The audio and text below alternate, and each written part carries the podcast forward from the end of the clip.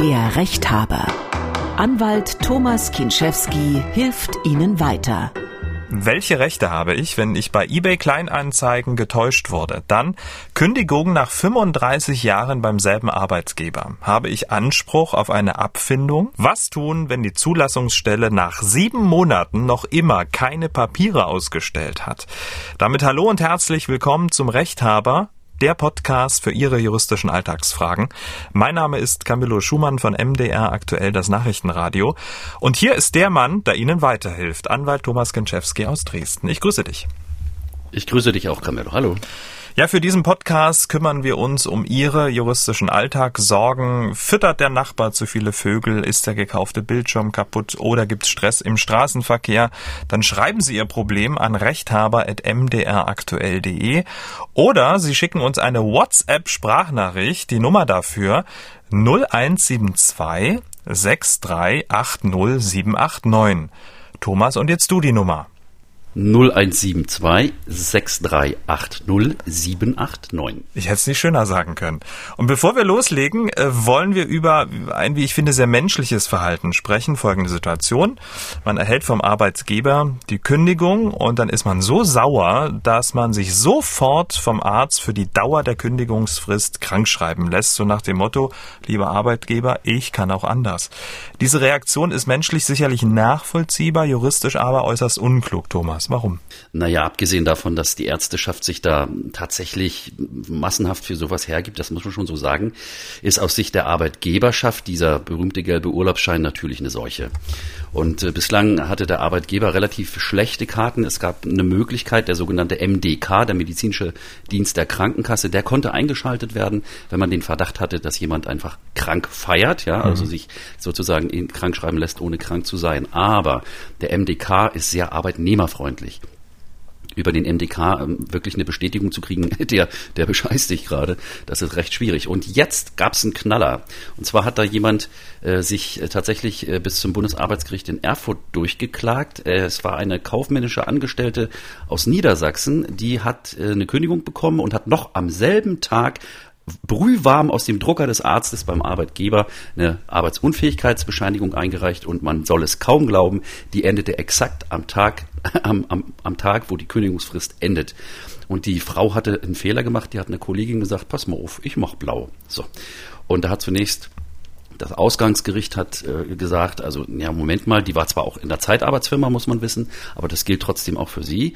Und äh, das Ausgangsgericht hat noch gesagt, nee, nee, also die Krankschreibung ist Krankschreibung, da kannst doch, äh, kannst doch gar nichts gegen machen.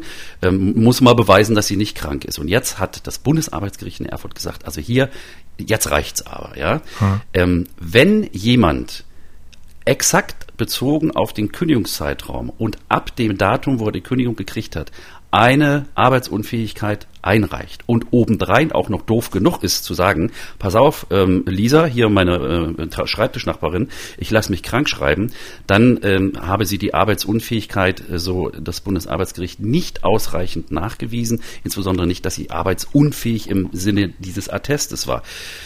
Äh, die Begründung des Gerichtes äh, relativ dünn, denke ich mal. Hm. Ähm, aber das ist ein Urteil, was sich einfach daran orientiert, dass hier einer Unsitte Einhalt geboten gehört, die immer weiter um sich greift und die jahrzehntelange Tradition hat. Ich also ich als Arbeitgeber finde es natürlich gut, die Arbeitnehmer werden sich natürlich künftig überlegen, ob sie das machen oder nicht. Okay, das ist sozusagen, das war das ähm, Bundesarbeitsgericht. Ähm, darüber, wie du immer schön sagst, ist der blaue Himmel. Das ist sozusagen letztinstanzlich jetzt entschieden. Ja, da kommt nichts mehr. Also da brauchst du auch nicht mit irgendwelchen europäischen Gerichten mhm. kommen. Das hatten wir schon mal in einer äh, früheren Gesprächsrunde, wir beide hier. Nee, nee, also Bundesarbeitsgericht Erfurt, ähm, das war's. Das Ding ist rechtskräftig und äh, ja, es ging eigentlich nur um die Lohnfortzahlung, ja, und der ähm, äh, Arbeitgeber hat gesagt, ich will da also äh, keinen Lohn haben und die Frau hat gesagt, doch, ich will den haben und das Urteil befasst sich eben mit diesem Lohn und der äh, Arbeitgeber ist von der Lohnfortzahlung für diese krank Zeit frei. Aber es kann ja durchaus Fälle geben, wo dann die Krankschreibung ähm, kurz nach der Kündigung auch gerechtfertigt ist, oder? Ja, selbstverständlich. Also man muss ja, also man muss ja den Menschen nicht grundsätzlich Schlechtes unterstellen. Wenn ich eine Kündigung kriege, zum Beispiel nach 35 Jahren, ja, äh, ununterbrochen ähm, an einem denselben Arbeitsplatz mhm. und breche zusammen, ja, weil über mir, weil meine Welt sozusagen mir gerade davon schwimmt und muss deswegen, was weiß ich, zum, zum Psychologen oder in die Notaufnahme, weil ich Herzrasen habe oder, oder umgefallen bin. Das gibt's auch, ja, tatsächlich. Da, dann bin ich natürlich krankgeschrieben. Nur das muss ich auch beweisen. Dann muss ich auch da tun, dem Arbeitsgericht also auch klar machen, pass mal auf, das ist jetzt, das war kein Blaumachen, sondern mir war es mir, mir war's wirklich schlecht, ja, ich musste mich abholen lassen von meinem Mann. Ähm, mir war blümerant, mir war schwindlig, mir ist schwarz vor Augen geworden. Ich bin zu meinem Hausarzt gegangen. Der hat gesagt, das ist eine Dysregulationsreaktion ähm, und hat mich deswegen krankgeschrieben, mir ein paar Herztabletten gegeben, was für einen Blutdruck und ähm, mir sozusagen Bettruhe verordnet wenn, das sind Fälle, es war jetzt fiktiv, aber mhm. so ist es natürlich denkbar, ja. Und das sind natürlich dann die, die Fälle, wo man sagt, na, selbstverständlich, entschuldigung mal bitte, das, das kann man nachvollziehen, nur, das muss ein Arzt bestätigen.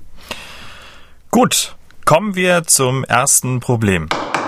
Und da geht es genau um diese Kündigung, die du gerade angesprochen hast. Der Frank hat uns gemailt an rechthaber.mdraktuell.de. Und was Frank da von einem Familienmitglied schildert, das geht einem wirklich nahe. Er berichtet von einer Frau, 57 Jahre alt, die seit 35 Jahren in einer Arztpraxis arbeitet. Die Dame hat ihren Job sehr, sehr gern gemacht, war zuverlässig, bei den Kollegen beliebt, was will man mehr. Frank schreibt nun, nun plant ihre aktuelle Chefin, die Praxis an ihre eigene Tochter zu übertragen. Und im Zuge dieser geplanten Umstrukturierung wurde Frau E. die Kündigung zum 01.01.2022 übergeben. Frage. Muss Frau E. die Kündigung einfach akzeptieren oder wäre ein Widerspruch sinnvoll? Hätte sie auch Erfolgsaussichten hinsichtlich einer Abfindung, immerhin 35 Dienstjahre insgesamt? Erst einmal, Thomas, äh, 35 Jahre angestellt, das ist auch ein ziemlich alter Arbeitsvertrag dann, ne? Also ich war immer schlecht in Mathe, aber wenn ich das rückrechne, 1986 so um die Drehe ist wohl der Arbeitsvertrag damals geschlossen worden. Jetzt muss man unterscheiden. Ist das in der ehemaligen DDR gewesen oder ist das ein Vertrag aus der ehemaligen Bundesrepublik Deutschland? Je nachdem. Die Wahrscheinlichkeit, dass dieser alte Arbeitsvertrag im Laufe der Jahrzehnte irgendwann mal geändert worden ist, die ist relativ groß. Aber ganz nach vorne mal gezogen, was den sogenannten Widerspruch hier angeht, was äh, unser Frank meint, äh, meint sicherlich die Kündigungsschutzklage. Da gibt es keine Aussichten auf Erfolg, weil die Voraussetzungen für die Anwendbarkeit des äh, Kündigungsschutzgesetzes nicht gegeben sind. Er schreibt ja, äh, dass weniger äh, als zehn Angestellte da in der Praxis arbeiten. Selbst wenn es bis zu zehn wären, mhm. ist das Kündigungsschutzgesetz nicht anwendbar. Es gilt die ganz gewöhnliche Kündigungsfrist nach dem Gesetz. Okay, und ähm, was hat die Dauer des Arbeitsvertrags jetzt mit der Kündigungsfrist zu tun? Also wie lang ist die? Also der Arbeitnehmer kann jederzeit innerhalb der relativ kurzen Kündigungsfrist kündigen, ist aber geschützt vor Willkürkündigungen nach 30 Jahren durch, Seiten, äh, durch den Arbeitgeber. Und deswegen gibt es einen Paragraphen im BGB, da ist eine sogenannte Kündigungsfristenstaffel drin, das ist der Paragraph 622, kann man ruhig mal reingucken. Da steht also drin, wenn ein Arbeitsvertrag 20 Jahre und mehr bestanden hat, dann verlängert sich die kurze, nur paar Wochen lange Kündigungsfrist nach dem Gesetz, verlängert sich auf sieben Monate. Und äh, im vorliegenden Fall gebe ich zu bedenken, wenn wirklich der Arbeitsvertrag aus den 80er Jahren irgendwann mal erneuert werden sollte, dann kann auch vielleicht eine kürzere Kündigungsfrist gelten, wenn der Arbeitsvertrag zum Beispiel nur zwölf Jahre rechtlich gesehen bestanden hat, dann verkürzt sich oder verlängert sich die Kündigungsfrist auf noch fünf Monate zum Ende eines Kalendermonats. Und äh, ja, ich kann hier nur dazu raten, erstmal gucken, wann, wann ist die Kündigung überhaupt ausgehändigt worden. Ja? Mhm. Zweitens, gibt es denn äh, Verträge, Nachträge zum Arbeitsvertrag, die, die den Ausgangsvertrag ersetzen? Und ganz wichtig, absolute Spitzfindigkeit, Attention, ja. Äh, viele Arbeitgeber versuchen langjährige Mitarbeiter in eine Falle zu locken, indem sie nämlich 10, 20 Jahre alte Arbeitsverträge durch Nachträge zum Arbeitsvertrag ähm, versuchen zu modernisieren. Und wenn dann nicht drinsteht, dass bisherige Betriebszugehörigkeiten angerechnet werden, dann gilt das als Neuabschluss. Das heißt, wenn ich 20 Jahre drin bin und nach zwei Jahren gekündigt werde, dann bin ich nicht 22 Jahre drin, sondern zwei Jahre, wenn in meinem neuen Vertrag nicht drinsteht, deine bisherigen 20 Jahre, die rechne ich dir an. Sehr gut, also genau darauf achten, aber bei ähm, der Frau E., also der, der Bekannten von dem Frank, scheint es ja nicht so zu sein, weil da ja die Kündigung zum 01.01.2022, also da sind ja ein paar Monate ins Land gegangen. Ja, das ist so und die Wahrscheinlichkeit, dass die Kündigung fristgerecht ist, die ist mhm. relativ groß, weil im Rahmen der ähm, Betriebsübernahme hier, die werden sich natürlich haben beraten lassen und da wird auch Rechtsrat natürlich eingeholt worden sein und da wird schon jemand drauf geguckt haben, dass die Kündigungsfrist äh, eingehalten mhm. ist und im Zweifel ist es hier die längst denkbare, nämlich die mhm. siebenmonatige bei mehr als 20 Jahren. Mhm, das wären jetzt auch nochmal schwere sieben Monate. Ähm, wie ist denn das eigentlich, ähm, das äh, fragt der Frank ja auch mit der Abfindung, also könnte man da noch was erreichen? Also Abfindung wird überschätzt. Es gibt in der Regel, also in der Praxis die ist die Abfindung die Regel, aber generell gibt es keinen Anspruch auf Abfindung nach dem Gesetz. Es sei denn, man hat ihn vertraglich vereinbart, aber das ist ja nicht der Fall. In ganz wenigen Ausnahmen hat man tatsächlich ein Recht auf eine Abfindung. Eine dieser äh, Rechte auf Abfindung ist, wenn man betriebsbedingt gekündigt wird mhm. und auf die Kündigungsschutzklage verzichtet. Und wenn dann mein Chef gesagt hat, pass auf, mein Freund, äh, ich kündige dich jetzt betriebsbedingt und wenn du keine Kündigungsschutzklage erhebst, dann hast du Anspruch auf eine Abfindung.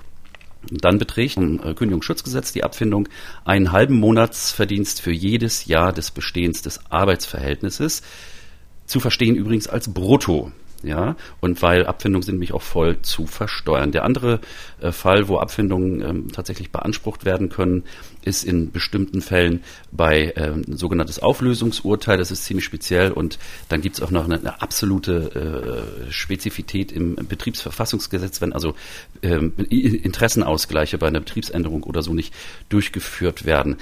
Der häufigste Fall einer, Auf äh, einer Abfindung ist entweder, ich vergleiche mich vom Arbeitsgericht, hm. weil wenn man sich schon wenn man gekündigt wird, ist eigentlich das Tischtuch schon zerschnitten. Also da ist ja meistens eine Rückkehr an den Arbeitsplatz. Man klagt zwar auf, auf Feststellung, die Kündigung ist unwirksam, aber eigentlich will man gar nicht wieder zurück. Also einigt man sich auf irgendeine Abfindung und ähm, durch Vergleich ist dann das Arbeitsverhältnis beendet.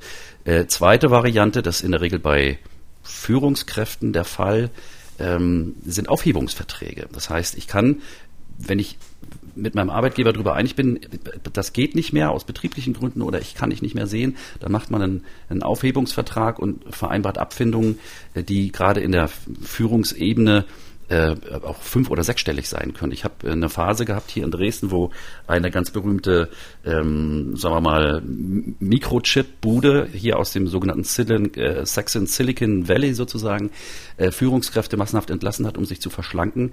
Und da sind also Abfindungen von einer Viertelmillion gezahlt worden. Das äh, ist bei, bei einfachen, in Anführungsstrichen, Arbeitnehmern sind Aufhebungsverträge, Aufhebungsverträge relativ selten, weil nicht ungefährlich, denn ein Aufhebungsvertrag, der nicht ganz, ganz fein, filigran äh, austariert ist mit Hilfe eines Arbeitsrechtlers, der kann zu einer Sperrzeit führen, was das äh, Arbeitslosengeld angeht. Mhm. Und wenn ich dich richtig verstanden habe, ist sozusagen die Grundlage eine ähm, möglicherweise unrechtmäßige Kündigung, um dann eine Abfindung erstreiten zu können, hier bei der Frau E., also der Bekannten von der, vom, vom Frank, überhaupt nicht gegeben. Deswegen sind Aussicht, äh, Aussicht auf Abfindung eher unwahrscheinlich. Sieht schlecht aus. Streng juristisch gesehen mhm. hat sie in ihrer Position bei einer, bei einer Unanwendbarkeit des Kündigungsschutzgesetzes keinen Abfindungsanspruch. Mhm. Leider. Alles klar. Kommen wir zum nächsten Problem. Der Sven, der hat auch gern gearbeitet. Leider ist er aber mittlerweile gesundheitlich stark eingeschränkt. Sven hat uns sein Problem per WhatsApp-Sprachnachricht an die 0172 6380 789 geschickt. Ich bin seit Juni 2020 krankgeschrieben und beziehe derzeit Krankengeld der Krankenkasse. Ob ich jemals wieder in meinem Beruf arbeiten kann, ist eher unwahrscheinlich meine Fragen. Selbst wenn ich nicht wieder arbeiten kann und eine Erwerbsminderungsrente beziehen würde, habe ich Anspruch auf meinen Resturlaub für 2020 und 2021. Wenn er nicht wieder arbeiten kann, äh, dann verfällt der Urlaub irgendwann. Urlaub ist zu nehmen. Also die Frage lautet, habe ich Resturlaub für 2021? Nein. Krankheit und Urlaub schließen sich aus. Und es gibt auch äh, bestimmte Fristen, innerhalb der der Urlaub verfällt. Und wann? Also Grundregel ist, am Ende des Jahres, in dem der Urlaub hätte genommen werden können und nicht genommen worden ist, obwohl er hätte genommen werden können, dann verfällt er. Unter bestimmten Umständen kann man das ähm, verlängern bis zum 31.03. des Folgejahres. Das, manchmal geht das durch Vertrag. Es gibt auch, äh, gerade hier auch bei unserem Andreas, da fällt er nachher rein, da kommen wir gleich dazu, weil bei Langzeitkranken gibt es dann eine Sonderregelung aus der Rechtsprechung. Aber Krankenstand und Urlaub schließt sich aus. Ich kann im Krankenstand keinen Urlaub nehmen, weil Urlaub dient der Erholung und Krank dient der, äh, Krankenstand und Behandlung dient der Gesundung. Okay, jetzt äh, die Sonderregelung. Ja, also wenn ich äh, langzeitkrank bin, ja, also dann gilt diese, diese allgemeine Verfallklausel nicht, sondern bei Langzeitkranken gibt es nach der Rechtsprechung die Möglichkeit, sozusagen den, den Urlaub nachzuholen bei, mhm. bei längerer Krankheit. Das Bundesarbeitsgericht hat da mal äh, vor einer Weile ein Urteil gesprochen, dass bei Langzeiterkrankten, Achtung, Formel, der Urlaub nach, nachgeholt werden kann bis äh, 15 Monate nach Ablauf des jeweiligen Urlaubsjahres. Nochmal, 15 Monate nach Ablauf des jeweiligen Urlaubsjahres. Das heißt, bis zum 31.03. des übernächsten Jahres. Das ergibt sich daraus. Aber wir reden hier, wie, wie gesagt, davon, von nachgeholtem Urlaub, also von echtem Urlaub. Und hm. der setzt voraus, der setzt voraus, dass ich ins Arbeitsverhältnis zurückkehre und dann innerhalb dieser äh, Maximalfrist meinen ähm, nicht genommenen Urlaub, meinen krankheitsverhinderten Urlaub, der nicht verfallen ist, nachhole. Achtung, nebenbei, der Urlaubsanspruch muss relativ kurzfristig äh, auch geltend gemacht werden, sonst kann er unter Umständen trotzdem nicht mehr genommen werden. Ähm, Thomas, wenn er nun tatsächlich Anspruch hat, äh, wird der Urlaub dann an äh, folgende Sozialleistungen, zum Beispiel eben die EU-Rente, dann ähm, angerechnet? Ja, ganz klar. Also je nachdem, was er für eine Rente kriegt, aber Urlaubsabgeltung ist Arbeitsentgelt. Mhm. Und äh, nach dem SGB römische 6 ähm, bei vorgezogenen Renten und ausdrücklich auch bei Renten wegen Erwerbsminderung oder Erwerbsunfähigkeit ist das als sogenannter Hinzuverdienst anzurechnen nach den ganz speziellen rentenrechtlichen Vorschriften, also geschenkt ist das nicht. Aber Attention, ja, man sollte vorsichtig sein, wenn man mit einem Arbeitgeber über solche, solche Pläne spricht, weil die Arbeitgeber könnten da ja auf Gedanken kommen. Auf welche denn? ja, ich will jetzt keine schlafenden Hunde wecken, aber Sven hat das Problem, dass er Gefahr läuft, krankheitsbedingt gekündigt zu werden. Das geht? Das ist, das ist ein ganz heißes Eisen, ja, ja klar. Also äh, die Leute denken ja, hm, bin ich krank, kann ich nicht gekündigt werden. Das ist grober Quatsch. Die krankheitsbedingte Kündigung ist ein Unterfall der personenbedingten Kündigung. Äh, einzige Voraussetzung, um da wirklich ähm, einsteigen zu können als Arbeitgeber, sind, äh, dass die Voraussetzungen der Rechtsprechung dafür vorliegen. Da gibt es drei Bedingungen. Und das Kündigungsschutzgesetz hilft dann auch nicht weiter, wenn die Bedingungen erfüllt sind. Bedingung Nummer eins, ich muss sechs Wochen im Jahr oder länger krank gewesen sein. Hat er. Egal, ob, ob am Stück oder sechs Wochen alle drei Monate oder so, ja. Mhm. Und also auch wenn ich immer mal wieder arbeitsunfähig bin, dann habe ich Bedingung Nummer eins erfüllt. Bedingung Nummer zwei, schlechte Zukunftsprognose. Das heißt, wenn so schreibt er ja hier auch gerade. Ne? Es ist nicht mhm. zu erwarten, dass ich da wieder genau. Er hat äh, eine schlechte Zukunftsprognose, keine Besserung in Sicht, absehbar EU, Rente. Da fängt der Arbeitgeber sich schon an die Hände zu reiben. Und der dritte Und, Punkt? Ähm, der dritte Punkt ist die Interessenabwägung. Die muss zugunsten des Arbeitgebers ausgehen. Da gibt es so bestimmte Punkte, die die äh, Gerichte sich immer ganz genau gegens Licht halten. Im Wesentlichen ist das die Dauer des Arbeitsverhältnisses. Ja? Also wie lange war der bei mir? Was ist die Krankheitsursache? Also kann das sein, dass der doch nochmal wieder heile ist, ja. Ähm, dann muss man gucken, wie ist denn der Bestand an Arbeitnehmern? Also reißt der eine Lücke, die nicht wieder zu schließen ist? Hm. Und das Alter spielt, äh, spielt, auch eine, spielt auch eine Rolle. Und auch tatsächlich eine drohende massive Urlaubsabgeltung, wenn er ihn nicht kündigt und damit wirklich massiv Urlaubsabgeltungsansprüche anspart, das schlägt in gewissem Bereich auch zugunsten des Arbeitgebers Gebers aus. Gegenteil davon, ähm, wenn jetzt, also diese Sechs-Wochen-Regel jetzt zum Beispiel, ne, ich breche mir ein Bein und bin acht Wochen äh, zu Hause, um mir mein Bein noch zu kurieren, das ist einfach Pech gehabt. Also das ist ein einmaliger Fall. Das, das reicht nicht. Also da muss man ein bisschen vorsichtig sein und die Arbeitgeber, die sind da in der Regel aber auch gut, gut beraten. Aber nicht jedes Arbeitsverhältnis endet ja äh, durch Kündigung. Da gibt es einen ganz speziellen Sonderfall. Der wäre? Ja, der Arbeitnehmer stirbt fällt vom Gerüst und ist tot. Ja, ja und hat, sein, hat seinen Jahresurlaub noch nicht genommen. Ist bis Weihnachten hat er durchgeknechtet, der arme mhm. Dachdecker, und will Weihnachtsurlaub nehmen und fällt vom Gerüst und ist tot. Und nun? Der Urlaubsanspruch ist äh, gegenüber den Erben abzugelten. Ach, das nach Recht und Gesetz. Ja, ja, also der, die, die, die Frau und die Kinder des Mannes, die haben Anspruch darauf, dass der Arbeitgeber den im Jahr nicht genommenen Urlaub und sonst auch noch nicht verfallenen Urlaub, dass der in Geld ausbezahlt wird und sozusagen an die Erben übergeht. Aber da gibt's noch ein Kuriosum, da kommst du nicht drauf. Ja, und weil ich nicht drauf komme, musst du es mir jetzt sagen, Thomas. es hat Fälle gegeben, halte ich fest, da haben die Leute Urlaubsabgeltung gekriegt. Und man ist getrennter Wege gegangen und ja, vielen Dank, lieber Chef, war eine schöne Zeit mit dir. Aber du, wenn du mir den Urlaub bezahlt hast, ne, dann krieg ich doch auch Urlaubsgeld, oder? Kein Witz. Ja, ja. und da gibt's natürlich Rechtsprechung. Hallo, also Urlaubsgeld kann ich nur verlangen, wenn der Urlaub auch tatsächlich angetreten wird. Alles andere wäre doch Quatsch. Kann ich mich wieder loslassen? Ja, bitteschön, ja. Prima, wieder was gelernt. Kommen wir zum nächsten Problem. Der Holger hat uns gemailt an rechthaber.mdraktuell.de. Seine Frage klingt kompliziert, ist auch kompliziert, aber ist ein Problem aus dem Alltag, das sicherlich viele Menschen kennen. Was war passiert?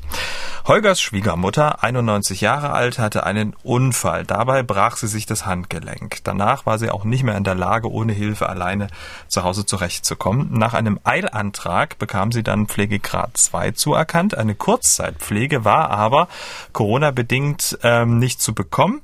Deshalb nahm Holgers Frau gemäß Paragraph 2 Pflegezeitgesetz zehn Tage unbezahlte Freistellung. Für die anschließende Zeit, ähm, schreibt dann der Holger, konnten wir einen Pflegedienst beauftragen. Nun bekam Holgers Frau von ihrem Arbeitgeber eine Nachricht, dass sie die Hälfte der unbezahlten Freistellung, also fünf Tage, in der Freistellungsphase des ATZ-Blockmodells nacharbeiten müsse viele, viele Fragen. Ja, es gibt im, also nach dem Altersteilzeitgesetz zwei Modelle. Entweder das sogenannte Blockmodell. Die reduzierte Arbeitszeit über die gesamte Altersteilzeit wird zusammengeschoben. Ich arbeite also die gesamte Arbeitszeit für die Altersteilzeit in einem Block ab, in Vollzeit. Und wenn ich das hinter mir habe, habe ich bis zum Ende der Altersteilzeit frei. Das ist das Blockmodell. Das Gegenteil davon ist, dass ähm, unter reduzierter Stundenzahl ich weiter fortlaufend sozusagen jeden Tag arbeite, ohne äh, dauerhaft frei zu haben für eine, für eine bestimmte Zeit. Also hier hat der äh, Holger ähm, gesagt, das Ganze ist im Blockmodell gemacht worden und es ist schon eine Besonderheit, dass ähm, jemand, der sich in Altersteilzeit im in der Arbeitsphase des Blockmodells befindet, dann auch noch Kurzzeitpflege in Anspruch nimmt. Ähm, die Frage ist nicht ganz unberechtigt. Okay, und äh, jetzt im konkreten Fall, diese fünf Tage ähm, sollen dann nachgearbeitet werden in der Freistellungsphase dieses äh, Altersteilzeit-Blockmodells. Rechtens oder nicht rechtens?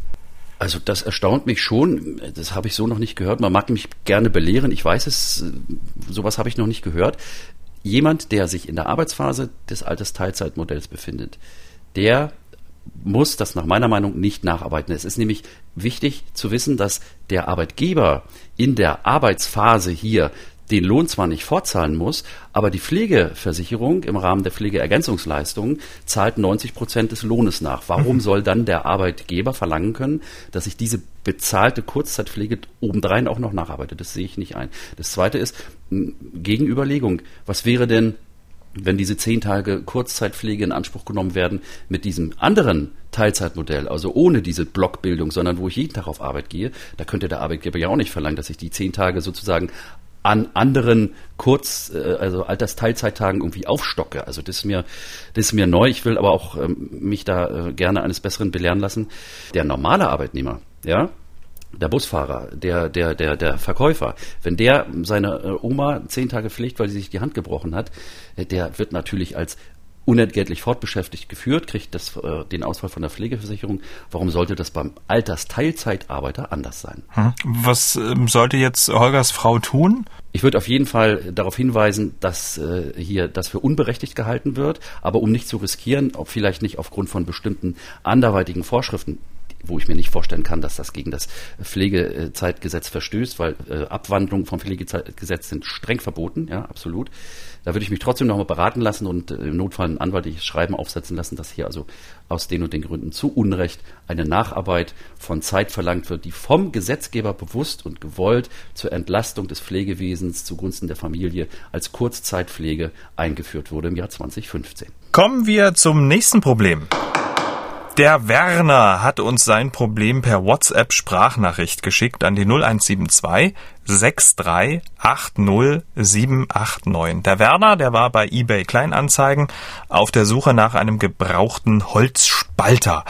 Er hatte auch einen gefunden. In der Anzeige stand dann, verkaufe Holzspalter, Motor und Hydraulik in Ordnung, nur ein Schalter defekt, 120 Euro. Das klingt gut, dachte sich der Werner und setzte sich ins Auto.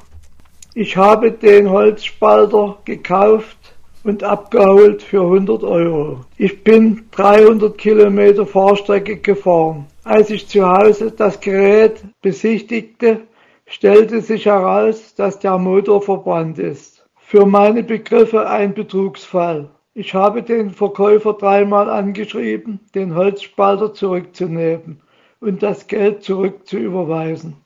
Ohne Erfolg einer Antwort. Kann ich eine Anzeige geltend machen? Da reden wir gleich drüber, aber was ich mich sofort frage, wieso hat der Werner das Teil nicht vor Ort ausprobiert? Ne? Sorry, Werner, Kardinalfehler. Das kann sein, dass genau das dir auf die Füße fällt. Es wäre ein leichtes gewesen, den Verkäufer zu bitten, mal einen Stecker in die Steckdose zu stecken und einfach mal zu schauen, läuft das Ding oder läuft es nicht. Der kaputte Schalter, weiß nicht, ob die Probe möglich gewesen wäre oder nicht. Das Problem ist, sobald äh, der Werner den Hof von dem Verkäufer verlassen hat, hat er die Beweislast dafür, dass der Motor in dem Moment kaputt, verbrannt, also überlastet war, nehme ich mal an thermisch, äh, als er als er den übernommen hat. Ab dem Zeitpunkt, wo das Ganze in den Besitz und das Eigentum von Werner übergeht, dann muss der Verkäu muss der Käufer beweisen, dass er auf Deutsch gesagt beschissen worden ist und was sich dafür Rechtsfolgen daraus ergeben, das steht im bürgerlichen Gesetzbuch. Welche welche Möglichkeiten hat er denn jetzt, der Werner? Als erstes eBay Käuferschutz aktivieren. Ja, eBay hat eine Käuferschutzfunktion, dass man gucken kann, äh, ob der vielleicht der, der, der Verkäufer über diese Käuferschutzfunktion zur Rücknahme bewegt werden kann.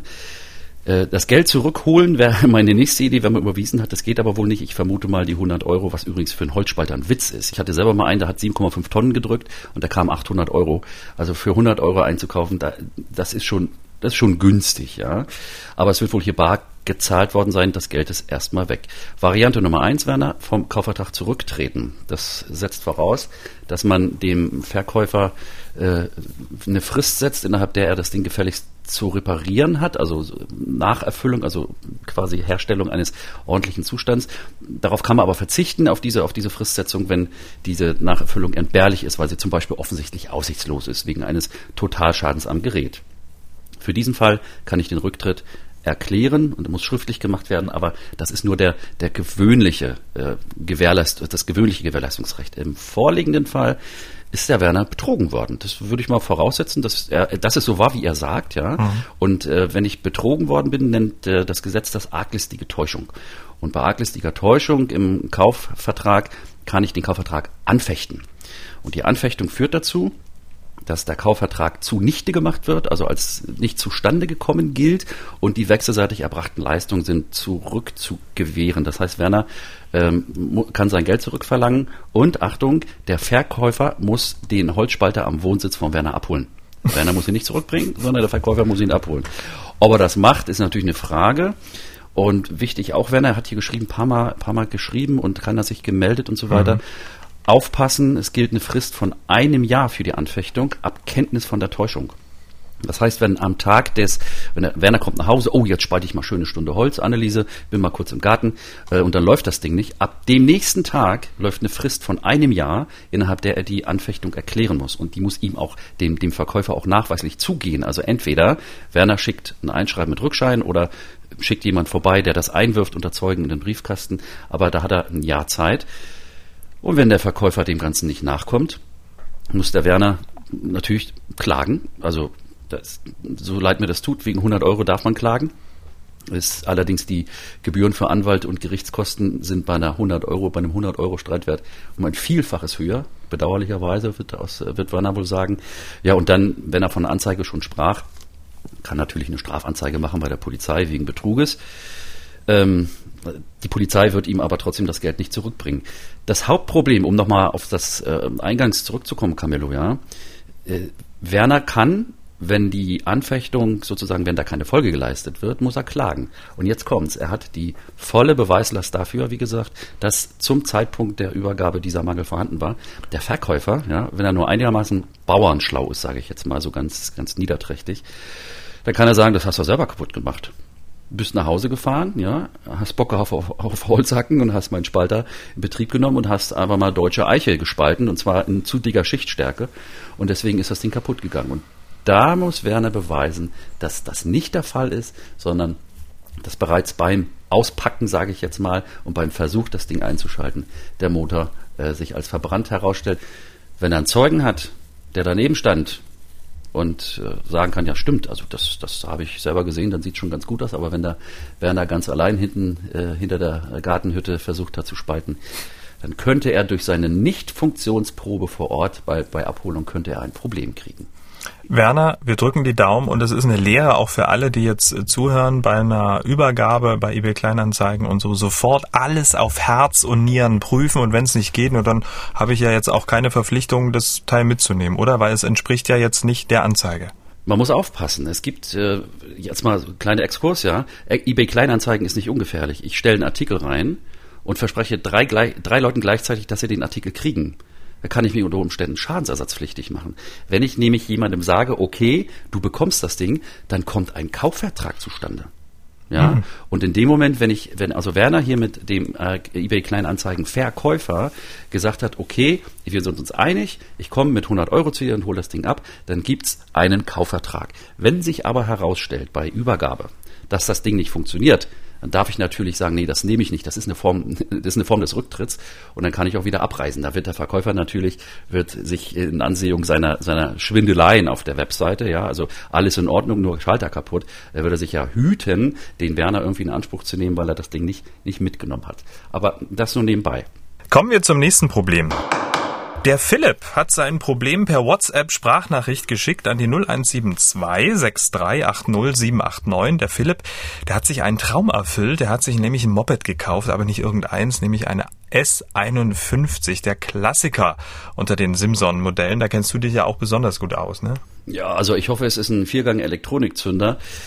Ach, Bestimmt. Ich mit einer Simson, ich habe mit einer Simson angefangen zu meinen Zeiten DDR. Da durfte man mit 14 Fahrer, Fahrerlaubnis machen und mit 15 habe ich auf einer Simme gesessen als Jugendlicher. Also Glückwunsch zur Simme. Ich hoffe, der Preis war angemessen. Ich habe übrigens meine schweren Herzens gerade verkauft, Camillo. Was? Ja. Du bist doch ja. wahnsinnig. Das macht man doch ja, nicht. Das ist eine Wertanlage, ja? Also die lief nicht. Die hatte einen ganz speziellen ähm, Elektronikfehler auf der Grundplatte. Äh, den ein Freund von mir, der hat mir dafür eine Summe X gegeben, hat die fertig gemacht und zum doppelten Preis weiterverkauft. Äh, ob er den Preis gekriegt hat, weiß ich nicht. Ich, ich treffe ihn jetzt die Tage und werde ihn mal fragen. Auf jeden Fall schönes Ding. Definitiv. Und äh, ja, ich kann nur sagen, äh, Glückwunsch und lange viel Spaß damit. Die Dinger sind einfach unkaputtbar. Nur es wäre halt schön, wenn man auch damit fahren könnte. Ähm, geht aber nicht, ähm, da der Philipp keine Papiere für das Teil hat. Die Papiere hat er im Januar, im Januar beim KBA, beim Kraftfahrtbundesamt in Flensburg beantragt. Im Januar sagte man ihm, dass er sich bis zu 20 Wochen gedulden müsse. Das wäre dann Ende Mai passiert ist aber nichts. Habe mich dann mal im Juni gemeldet, wo die bleiben. Dann kamen mehrere E-Mails von mir, habe auch mal angerufen. Jetzt mittlerweile fast 30 Wochen vergangen und ich weiß immer nicht, wo sie bleiben. Klar, also ähm, 30 Wochen immer keine Zulassungspapiere, Mensch, da ist ja die Motorradsaison fast vorbei. Äh, ja, so leid es mir tut, aber Jude und Belief ist, das ist momentan Realität beim KBA. 20 Wochen, 30 Wochen, 38 Wochen wird teilweise berichtet in diversen Foren, braucht das Kraftfahrtbundesamt, um hier diese Ersatz äh, allgemeine Betriebserlaubnisse auszustellen für gerade solche Fahrzeuge wie Simson. Woran das liegt, kann ich dir nicht sagen. Es ist einfach so. Ich sag mal, wenn er jetzt 30 Wochen wartet, sei es dir zum Trost gereicht, Philipp, die Kiste ist in der Zeit im Wert gestiegen. Aber fahren ist natürlich viel schöner als Wertsteigerung zugucken und beim Zustauben zugucken. Also, aber es gibt einen ganz einfachen Ausweg. Mach dich auf zur Dekra, zum TÜV oder zur GTÜ oder was auch immer und beantrage eine Einzelabnahme nach 21 Straßenverkehrszulassungsordnung. Da ist geregelt, dass Fahrzeuge wenn sie vorgeführt werden, durch ein Einzelgutachten auf ihre Konformität mit der StVZO überprüft werden können. Das Einzelgutachten ersetzt die allgemeine Betriebserlaubnis. Es muss immer mitgeführt werden, wenn ich das Fahrzeug im öffentlichen Straßenverkehr führe. Und äh, die Mopeds, die Simsons aus DDR-Zeiten sind nicht zulassungspflichtig, sind auch die einzigen, die 60 km/h fahren dürfen, im, anders, äh, im Gegensatz zu den West-Mopeds, sage ich jetzt mal. Und das Einzige, was er braucht, so eine Versicherungsplatte für 30, 40 Euro im Jahr, kriegt aber jedem Dealer sofort ähm, in die Hand gedrückt, hinten rangetackert das Ding und dann kann es losgehen. Weil die nämlich auch ein bisschen schneller fährt, die S51 ist sie nämlich so beliebt. Ähm, aber man muss auch dazu sagen, fairerweise, so eine Einzelabnahme ist jetzt nicht umsonst. Ne? Unter uns, das mit den 60 kmh erstens das im Einigungsvertrag geregelt, war tatsächlich eine Rede, ob man regeln soll, dass die Simsons aufgrund der damaligen Vorschriften in der äh, alten BRD nur noch 45 befahren mhm. durften. Da gab es einen Aufschrei in der Szene. Millionen Simpsons sind produziert worden.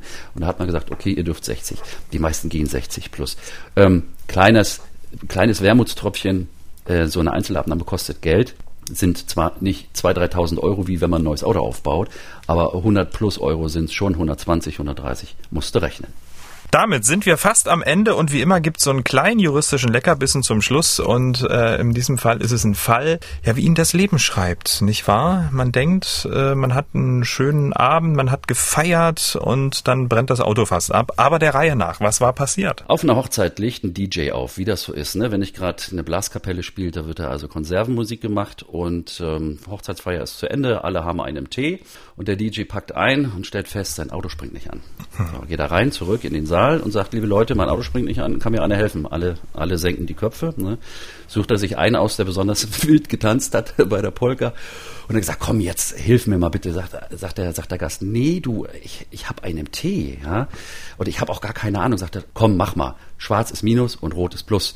Und äh, der DJ klemmt das bei sich korrekt an und unser korrekter Gast sagt, ich habe aber wirklich keine Ahnung. Sagt der DJ, mach jetzt. Und es kommt, wie es kommen musste.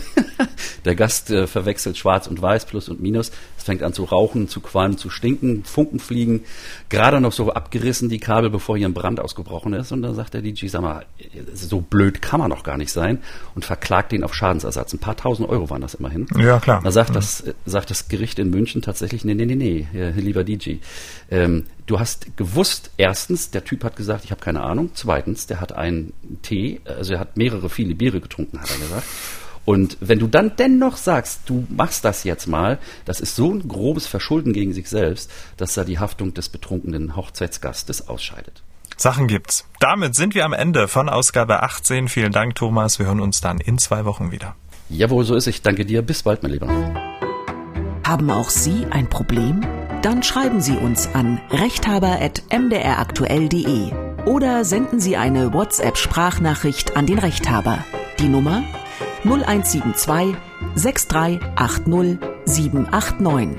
Der Rechthaber erscheint zweimal im Monat auf mdraktuell.de, in der ARD Audiothek und überall, wo es Podcasts gibt.